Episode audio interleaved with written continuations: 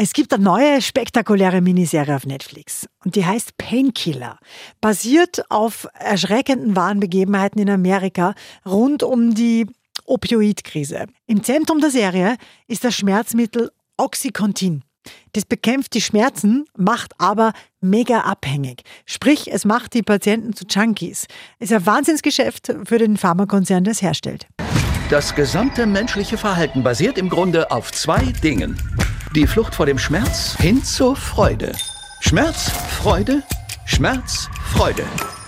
Und wenn wir uns da platzieren, genau dort, zwischen Schmerz und Freude, werden wir keine Geldsorgen mehr haben, nie wieder.